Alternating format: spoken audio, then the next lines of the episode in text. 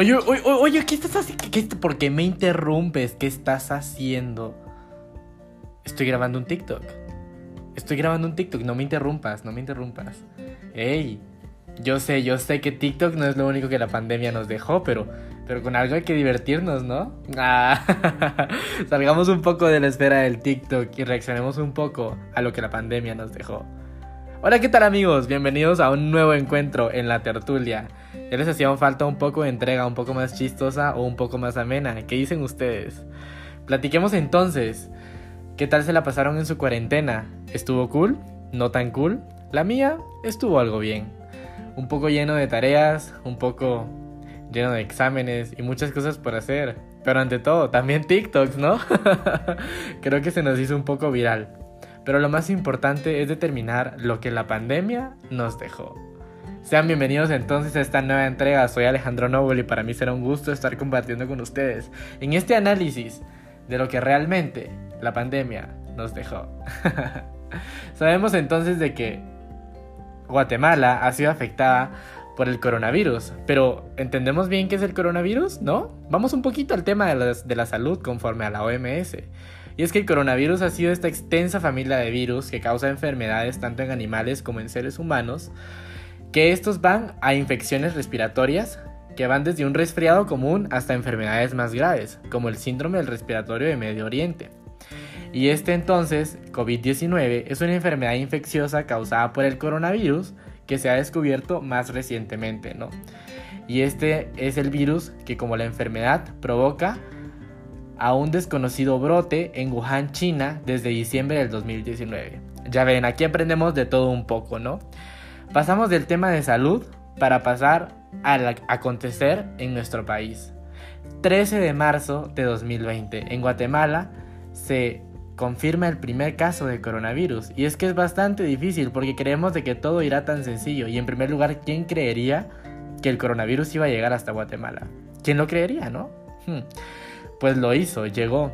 Y es que fue ese 13 de marzo cuando se detectó el primer contagio de coronavirus, COVID-19, y que exponencialmente fue creciendo. Y poco a poco la pandemia nos fue azotando como país de una manera en que los casos se fueron dando exponencialmente hasta tener a más de 500 casos positivos al día. Es una situación y una crisis sanitaria bastante difícil la cual se nos tocó atravesar, lo cual vino aparejado por distintas situaciones y medidas de las cuales las principales era pues mitigar el contagio del coronavirus en nuestro país. Hemos ido poco a poco ahí lidiando, ¿no? Y hasta nos salió esta cancioncita famosa de It's Corona Time. Pero pues, no necesariamente teníamos que ir a un centro comercial y comprar todo el papel de baño posible. O al menos todos estos desinfectantes en aerosol para poder librarnos del virus.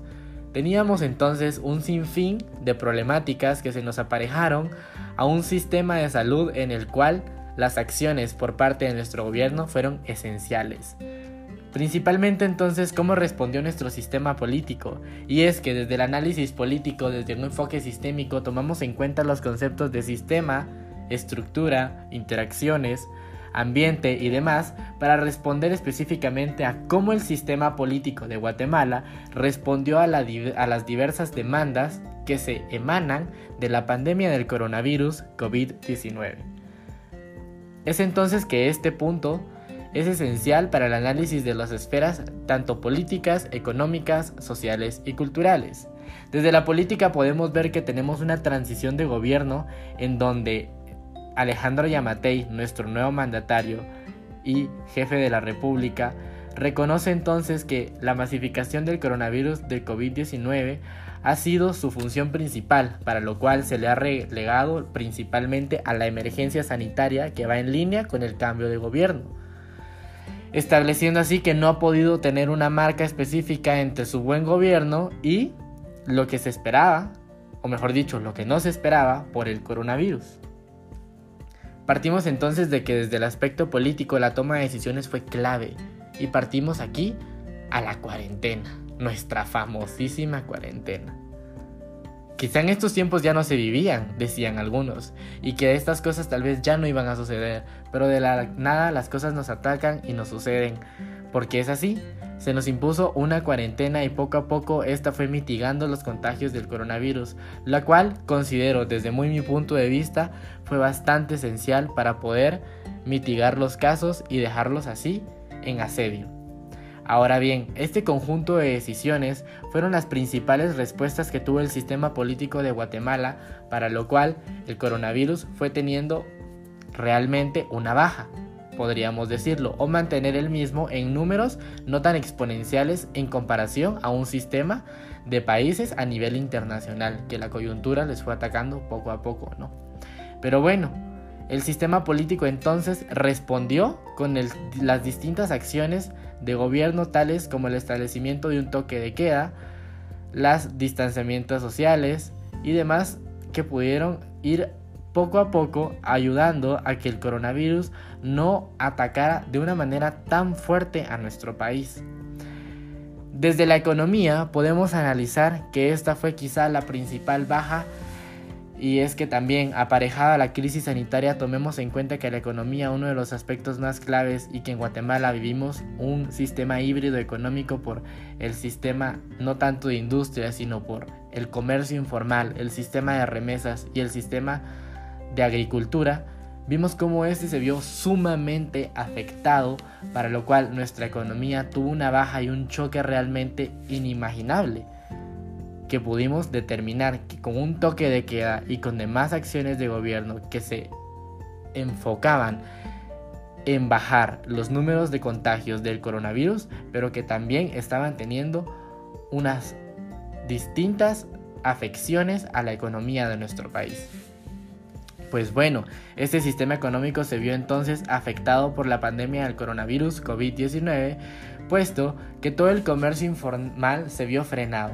El sistema de agronomía y agricultura, también puesto que los sistemas de mercado y también el de ventas, tanto como de distanciamiento social y limitaciones para las aglomeraciones, dio una baja en las mismas, así también el sistema de remesas que se vio afectado por las distintas bajas en la economía de los países, las cuales son base para la economía guatemalteca.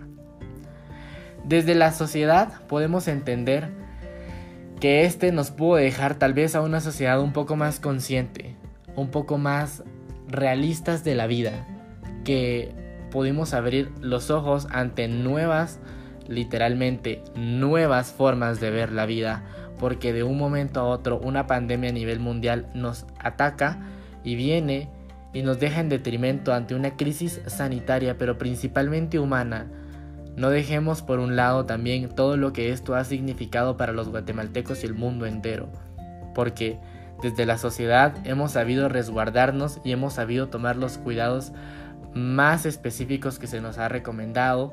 Lavarse las manitas es importante hasta el momento y siempre mantener el uso de mascarilla y demás. Quizá entonces quedamos en un contexto social en el que primero entramos en crisis, en el que quisimos ir a comprar todo el papel higiénico posible porque tal vez así se curaba el coronavirus, pero no, no necesariamente.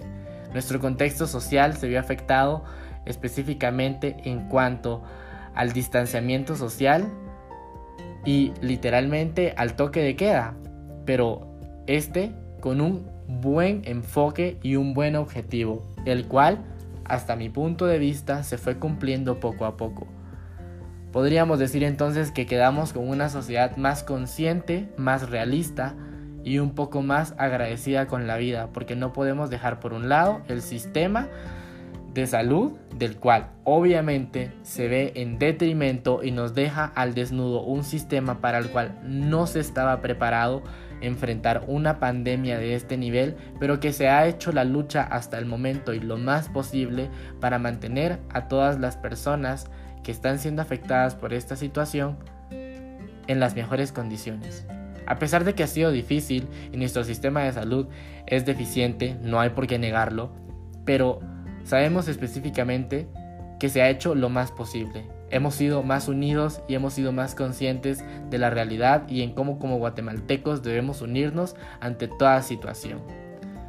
Lo bueno es de que la cultura en este momento tenemos una nueva cultura de unión como Guatemala, principalmente en cómo los guatemaltecos nos hemos forjado como unos nuevos ciudadanos y principalmente habitantes de una república que se unió para enfrentar juntos la crisis, con la donación de víveres, de alimentos, de abrigo, con la donación de medicinas, con fondos y demás, para lo cual específicamente podemos decir que quedamos con un contexto cultural en el que Guatemala cambió.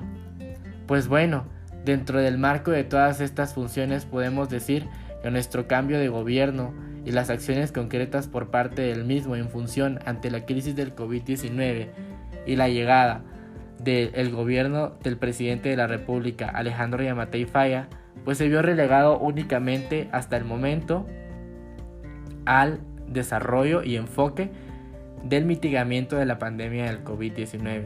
Sin embargo, todas estas acciones, tanto del gobierno como desde la sociedad, han dejado una ayuda social que hoy en día es agradecible. Se creó entonces un Plan Nacional de Innovación y Desarrollo en el que desde la acción y plan de gobierno de Alejandro Yamatei, la acción inmediata a la economía, la competitividad y el desarrollo social mediante la gobernabilidad y la seguridad en el desarrollo, con un Estado responsable y efectivo, con relaciones en el mundo y en apego a la situación a nivel mundial, se ha visto como un Estado, digámoslo como tal, responsable y efectivo ante una crisis humanitaria a nivel mundial, que ha paralizado por completo al mundo y a todas sus esferas sociales, políticas, económicas y culturales puesto que la pandemia global del COVID-19 ha limitado la acción del gobierno, sin embargo, no nos hemos quedado atrás. Es esta entonces enfermedad que vino a abrirnos los ojos y que nos dejó también en afección en una línea en la que nuestro presidente ha sido también afectado. Sin embargo, ante todo este análisis, has tenido un significado simbólico e interpretativo del poder, entre las acciones en dejar por un lado todo lo demás y enfocarnos en el factor humano. La estrategia de gobierno ha sido entonces mediante un plan y un seguimiento en el que concierne al gobierno un mejor foco estratégico para la gestión y mediante la creación de mecanismos de coordinación para la priorización y asignación de recursos para atacar desde todo lo posible al coronavirus COVID-19. La función entonces del gobierno, y en apego a su plan de innovación y desarrollo, ha sido entonces una acción de un Estado responsable y efectivo, puesto que el impacto social y económico obligó totalmente al gobierno a implementar acciones sobre la marcha del COVID-19, implementando así mesas para atender la emergencia, autoridades correspondientes, información de sectores y liderazgo ante todo de un presidente y vicepresidente en función para establecer un plan de mitigación del contagio de la enfermedad en la región. Los objetivos fundamentales de estas mesas entonces se enfocaron en prevenir el contagio y la propagación del COVID-19 y es así como estas acciones tanto de el presidente de la República y sus demás funciones y las demás delegaciones tanto en ministerios y sectores específicos tales como de salud se han centrado en un programa de la remodelación de la infraestructura y el fortalecimiento de la red hospitalaria que ha contado con una asignación de millones de quetzales para adquirir pruebas principalmente y en la detección del virus hace que se han creado también lo que son los programas alimentarios y los de bono familia, los que ya sabemos que han sido de mucha ayuda para la población. Es entonces que principalmente nos hemos visto afectados por una pandemia que nadie sabía y nadie se imaginaba que iba a llegar. Sin embargo, para contrarrestar esto se han tomado distintas acciones tales como las que ya les he mencionado, pero lo mejor de todo es que hemos sido más conscientes nos hemos recreado mediante acciones inmediatas y reflejadas al establecimiento de una sociedad más involucrada, más consciente y más humana ante una crisis que nadie se creía que iba a suceder. Hoy en día estamos pasando a una crisis y aunque se ha quitado el toque de queda, la pandemia sigue. Por eso, sigan utilizando su tapabocas, lavándose las manitas, guardando su distanciamiento social y ante todo, respetando todo protocolo de seguridad instaurado para que nuestra salud sea siempre, siempre, siempre una primordial gestión para la sociedad y principalmente para nosotros mismos, porque ante todo están los tuyos, los míos, los nuestros y estamos todos. Pues bueno, ¿qué les parece entonces si seguimos grabando el TikTok, no? Hemos platicado un poco acerca de lo que la pandemia nos dejó y sí, quizá nos dejó un poco en la decadencia, un poco en el detrimento político, económico y social, pero no hay nada que los guatemaltecos, unidos como siempre, podamos salir adelante. Gracias entonces por esta nueva entrega, por estar aquí y por llegar al final, por escucharme y por ser parte de este nuevo capítulo de la tertulia, titulado Lo que la pandemia nos dejó. Nos saludamos prontos amigos. Se despide Alejandro Nowell.